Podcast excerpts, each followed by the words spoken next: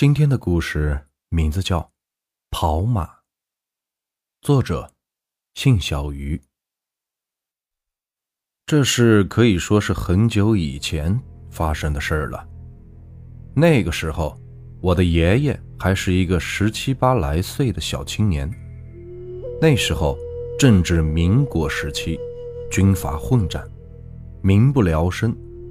那时候的人生存极其的不容易。但凡有一点点的活路，不论是什么，都会去做。而我要说的。正是我的爷爷，在这跑马生涯中，发生的一件颇为有趣的故事。我的爷爷的父亲，也就是我的太爷爷，赖以为生的，正是在这种社会环境下催生的一种职业——跑马。跑马，就是将某些地区的价格相对较低的特产收购起来。然后运往一些有需要、价格又高的地方出售掉，以赚取差价的一种职业。而根据收货、出货的地方不同，又有不同的名称。往返于江南地区的跑马叫做南马，往返西北地的便叫做北马。我的爷爷正是一名跑在西北地区的北马。但跑马虽然有些赚头，但是其危险性也确实不低。跑马人担忧的，除了路上可能会遇到的强盗、野兽等袭击之外，更令他们色变的，更是那些诡异的非人之物。那一次的跑马，是我爷爷第一次跟我太爷爷跑，为了便于继续。以下便以我爷爷的口吻叙述。我那个时候刚满十八岁，家中的长子，长到这个年纪，自然要为家里做点事情，谋点活路。那时候，穷人家基本是父业子承，父亲干什么，儿子就得干什么，也没有其他的出路。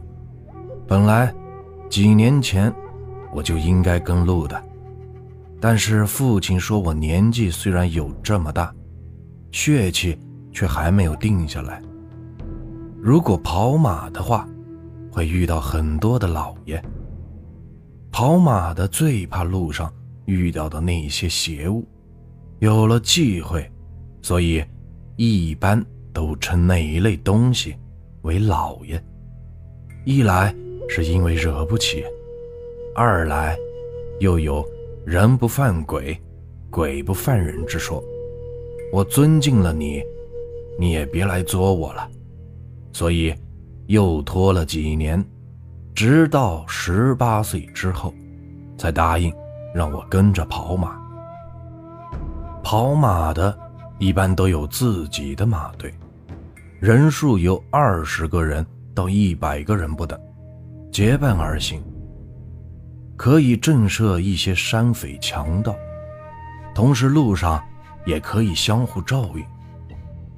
更有一点，马队里通常都是些同乡的、熟悉的跑马人，彼此都有信任。万一，如果是万一啊，万一出了些什么意外，也有个交代后事的人。我父亲所在的马队是一个五十多人的中型马队，都是同乡的一些跑马人。在一天半夜，到了约定的出发时辰，我与父亲便随着马队出发了。而之所以在半夜出发，我问过父亲，父亲对我说：“在半夜出发。”就是为了不让人知道你究竟带了多少进货的钱财，以防止一些心怀不轨的人向山匪通风报信；二来，家中的孩子这时候都在熟睡，趁这个时候走，可以减少跑马人心里的羁绊，能让跑马的人安心跑马。听了父亲的话，我心里有些懂了，然后便打消了再问的心思，自顾自地跟着马队赶路了。我们的马队进货的地点是西藏地区，那里的天珠和蜜蜡都是紧俏货。马队的领队，按照辈分，我称作三爷。说走上一个月便会到了，走了整整二十来天，相安无事。本以为这次运气好，可以顺利的走到进货地，可没想到，就在这最后几天，却遇到了我整个跑马生涯中，乃至整个马队都罕见遭遇到的事情。走了这许多天来，马队已经走到了西藏地内。那时候，我们正好找到了西藏的一些牧民，墓迹离开后所遗留下的一个营地内。就在这些营地里，常常会保留着牧民为了防止野兽和地狱大风所建造的栅栏和防风墙。这正是马队休整需要的东西。加上此时天色已经不早，三爷便安排马队就在这里扎营过夜。一般在休整扎营的时候，马队里都要安排几个人巡视扎营的环境，确认是否安全。可是这一天正好是马队经过了好几天的长途跋涉。所有的人都累得不行，再加上一般牧民扎营的地方，都是经过仔细由牧民探查过的，确认安全才会扎营。有了这先入为主的观念，马队的领队便也没有人再让探查，于是马队在这营地内安顿了下来，大家都各自选好了自己的地方。为过夜，搭理跑马人专用的一种过夜的帐篷。然而，就在这个时候，突然在营地的一个角落里，传来了一声呐喊。是马六叔的声音。我对父亲说道。我和父亲都停下了手里的活，临近的一些搭帐篷的叔伯也都停了下来，大家都朝着呼喊的方向跑了过去。我跟着父亲和几个和父亲关系较好的叔伯，跑到了马六叔呼喊的地方后，发现三爷早已经在那里了。旁边还有几个同行的叔伯，地上有着一块被白布盖住的东西。他们都在看这个东西，脸色也都有些难看。三哥，怎么了？和父亲一起叫到的一个叫大柱的叔伯，对着领队问道：“领队，也就是被大柱伯伯称为三哥的那个人，并没有说话，看着来的人差不多了，才将地上盖着的白布掀开。白布一掀开，在场的所有人都吸了一口凉气。”只见那白布下面，赫然的出现了两具惨白的尸体，我也吓了一跳。爸，这是怎么回事？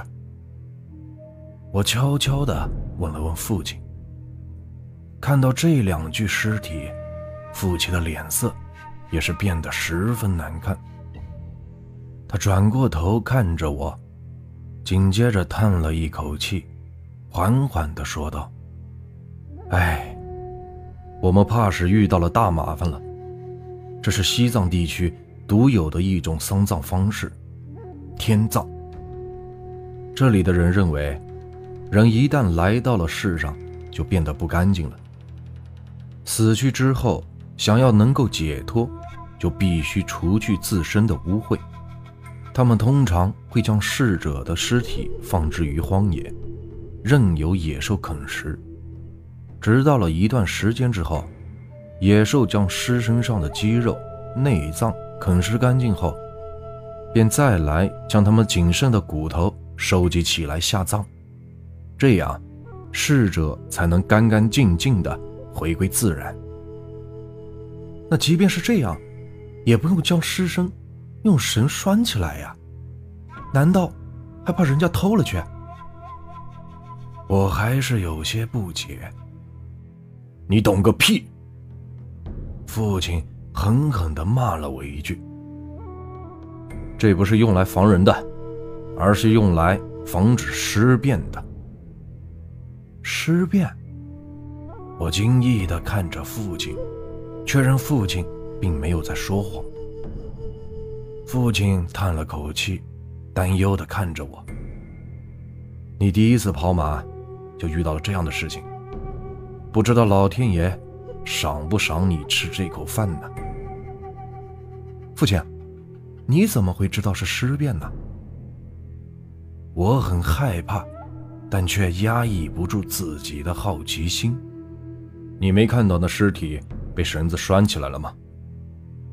父亲沉声说道：“肯定是他的亲人发现了要尸变的征兆，才会用绳子把他们拴起来，就是为了防止他尸变之后到处乱跑伤人。”听到这里，我有些奇怪了。既然一根绳子就能把那东西拴住，那我们还有什么麻烦呢？用铁链拴住他们不就行了？实在不行。就一把火把他们烧了，也没觉着麻烦呢。你懂个屁！父亲又一次说了这话。你知道什么？尸体能无缘无故的尸变吗？肯定是有原因的。而通常尸体尸变的原因，都是受到附近的一些邪物的影响。而这附近的邪物，才是真正麻烦的东西。那我们为什么不走呢？离这里远远的，为什么还要留在这里？我感到奇怪，离得越远，不是安全一些吗？如今天色已黑，我们再走能走多远？何况在藏区的草原上，天黑时赶路就是在找死。不说夜晚的草原上会有多少的野兽，那冻得死人的天气。就能让你在这交代了。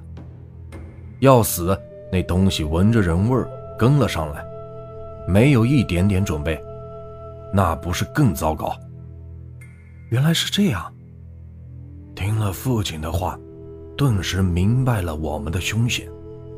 我还想发问，但一直在查看尸体的三爷，开始对马队安排了人手。三爷安排了一些人。分为几队，轮流不停地巡视营地的四周。又安排我父亲在内的几个叔伯，在那两具尸体周围，时刻地监视着尸体。三爷安排好后，便带着马队中的一些老资格的人离开了。我跟着父亲，还有几个叔伯守着这尸体。前半夜是相安无事，爸。我去撒泡尿，守了两三个时辰，难免有些尿意。我对父亲说了声，便站起身来，打算去解手。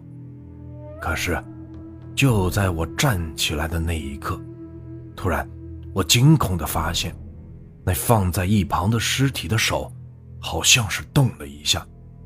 我揉了揉眼睛，怕自己看错了。我再仔细一看。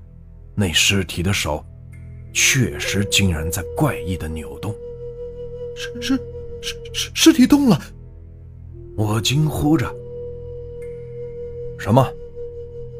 守在一旁的都有些睡意的父亲和叔伯们，猛然的一个机灵，都站了起来。就在此时，营地外突然的开始出现了怪异的声音，仿佛骨头。都要被折断的声音一般。你赶快通知三叔。父亲对我说道，好。我正准备跑去，然而三爷的声音却响了起来。三爷不知何时已经在了这里，但此时的三爷装扮却和以往不同，换掉了跑马人特有的厚实的裹衣，出人意料的穿上了一身暗黄色的道服。三爷竟然是个有法力的先生。我心中惊叹：“三爷，父亲他们见到三爷后，将尸体的情况说给了三爷听。呃，我知道了，你们先到一旁过去。”三爷点了点头，吩咐父亲他们站到了一边，然后不知怎么的，从袖里抽出了一张黄符。三爷的嘴里。不知道念着什么，将手中的黄符一抖，黄符竟然无火自燃了起来，将燃烧的黄符扔到了现在几块快要坐起来的两具尸体上，火焰立刻以惊人的速度在尸体上蔓延开来，不一会儿便燃起了熊熊大火。说也奇怪，黄符一粘到尸体上。他们就像是木偶被剪断了操控的线一样，瘫了下去，立刻没了动静。尘归尘，土归土，该走的不该留。三叔对着燃烧的尸体慢悠悠地说道，像是在叙述，又像是在劝告。说完这句话后，三叔转了过来。对着我们说道：“这两具尸体，现在开始出现尸变，就代表那个东西已经就在附近了。现在开始，所有属虎、属龙的、属牛、属马的，通通拿上套狼的绳套。看到那个东西，就尽量给我抓住它。其他的人靠在火边，也拿上防身的东西。好。”大家听了三爷的吩咐，都感觉是很有信心。但是就在此刻，马队中的马匹拴的方向，却传来了马匹嘶鸣的声音。坏了！三爷惊呼：“大家跟我来！”大伙儿随着三爷来到了拴马的地方，那是营口地的一个背风的小坡下。打下几根木桩，马队所有的马匹都拴在那儿。到了之后，只见一匹壮马已经惨死，马身子还立着，马脖子上血肉模糊，马首却掉在了地上，而一个人形怪物东西正在啃食着死去的站立的马尸。我弄死你这个畜生！队伍里，马六叔的略带哭腔的声音忽然响了起来。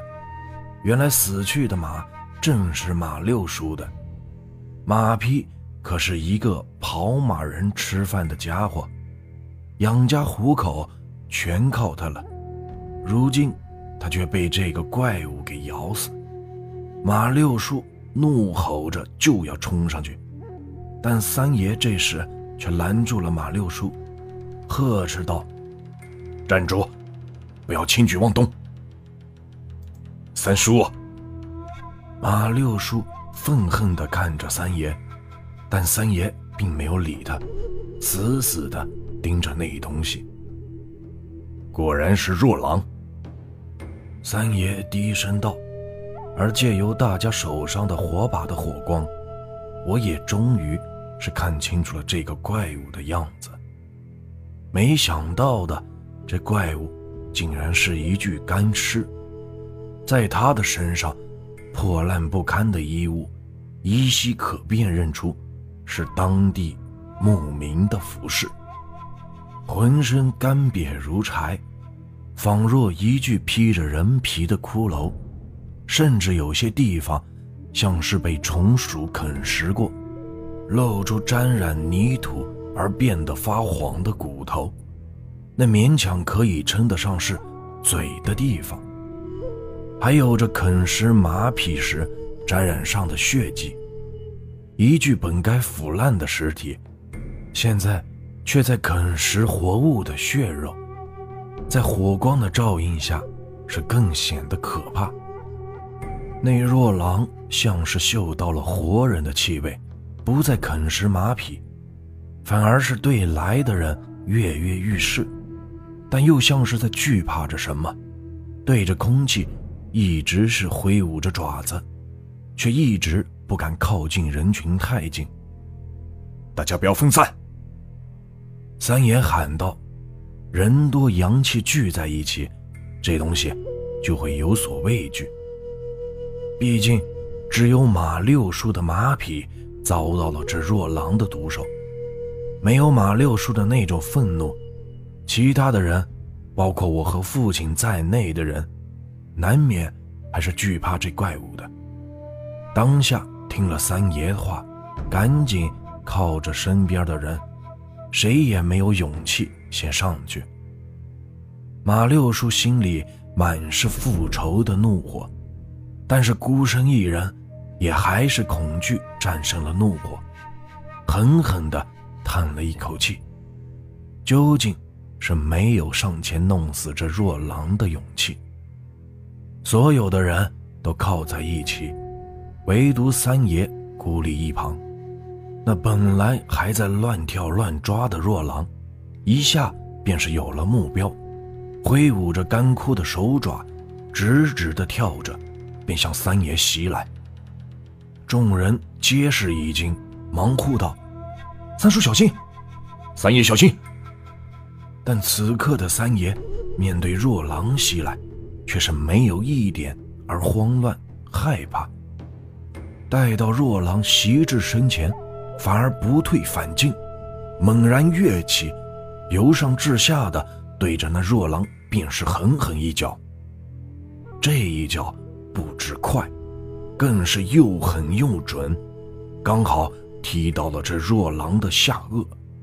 只见那若狼的头颅像是被大锤猛击一般，一下便狠狠地扬了起来。一些碎骨腐肉从那若狼的下巴处甩出，众人被三爷这一脚给震慑住了。谁也没有想到，今年已经是五十多岁的三爷，身手竟是如此的矫健有力，哪怕是一个精壮的汉子挨上这一脚，也怕是要昏迷过去。但令人意外的是，被三爷如此狠狠踢中了头部。那若狼却只是仅仅退了几步，便又向三爷抓来。三爷落地，一个漂亮的扭身躲过了若狼的这一击。但是没有想到，这若狼却是如此的灵活，在三爷躲过他的一抓后，紧接着用他的手臂一甩。若狼虽然不能弯曲，可使其力量何其之大，三爷被这一甩击中。立刻飞了出去。三爷，众人惊呼。三爷不只是队伍的领队，更是众人家乡的带有亲缘关系的长辈。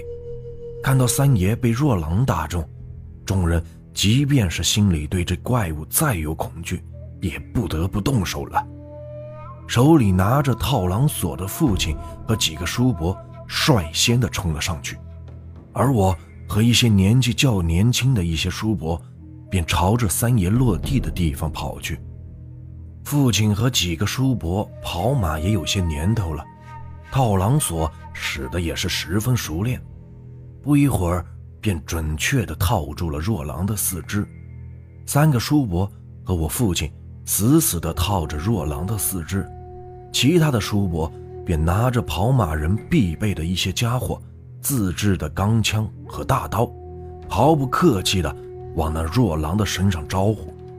可那若狼身上的皮肉是腐肉，刀剑加身，不一会儿便被砍落了下去。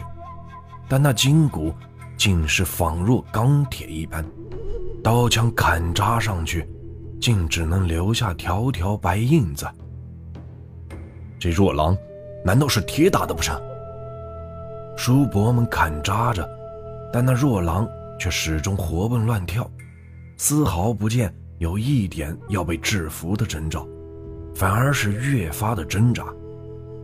父亲和几个负责套住若狼的叔伯们更是苦不堪言。要是杀死一只野兽并不难，难的是要控制住一只野兽，这往往要付出比猎物挣扎更大、更多的力气。平时的狼、熊什么，都是控制住之后，挣扎个几下便很快就能杀死。可这玩意不止难杀，而且还是个死的，不知疲倦。此消彼长下。渐渐的，父亲他们也有些支持不住了。啊！那若狼被砍了这么久，竟然像是有些愤怒一般，嘶吼了一声，猛然的向前一跳。几声闷响，那绳索竟然被他给震断了。一个拿刀砍击若狼的叔伯，一个躲避不及，竟然刚好把头。撞到了那若狼的手掌下，几乎是在一瞬间便没了声息。同时，他的脸色以可见的速度变得是苍白下来。被我们扶起的三爷正好看到了这一幕，快把他拉出来！三爷眼眶欲裂，用尽全部的力气的吼道：“快！”虽然被若狼挣断了绳索。大家乱了阵脚，但好在人多，在和若狼缠斗的同时，还是尽全力的把那个被若狼摸顶的叔伯救了出来。我赶快去将被救下来的叔叔背到了三爷面前，将他放下来之后，才发现这个叔叔正是马六叔。三爷，马六叔怎么样？我对着三爷焦急地问道。三爷面色凝重，这个若狼，应该是有六十年以上火候的若狼。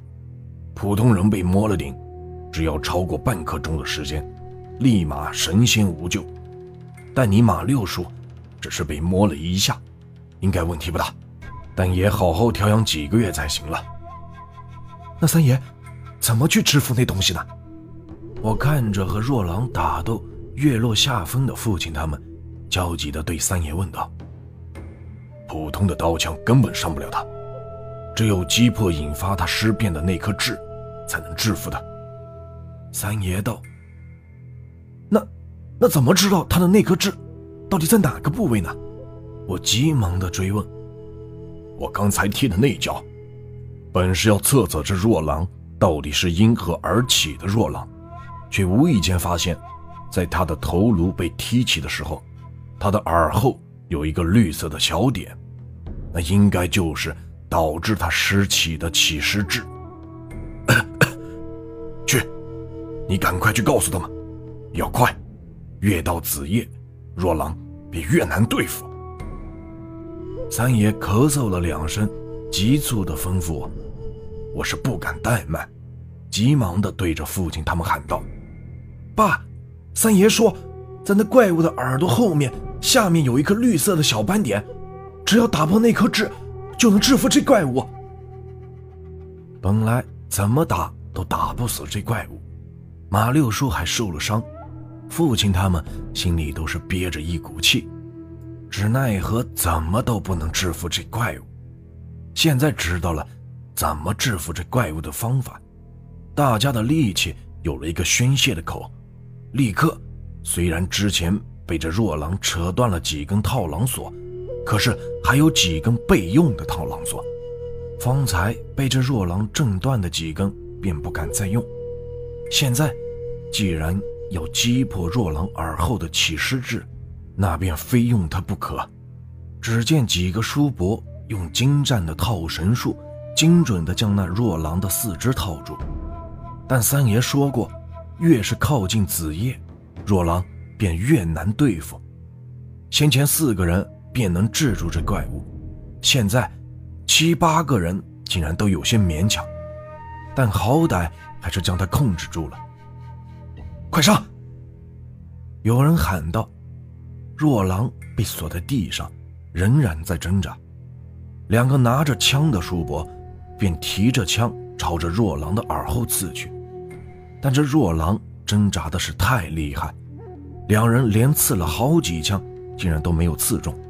好不容易刺中一枪，却“叮”的一声，那炙处的皮肉竟然如同钢铁一般，枪尖都被弹开了来。三叔，刺不破呀！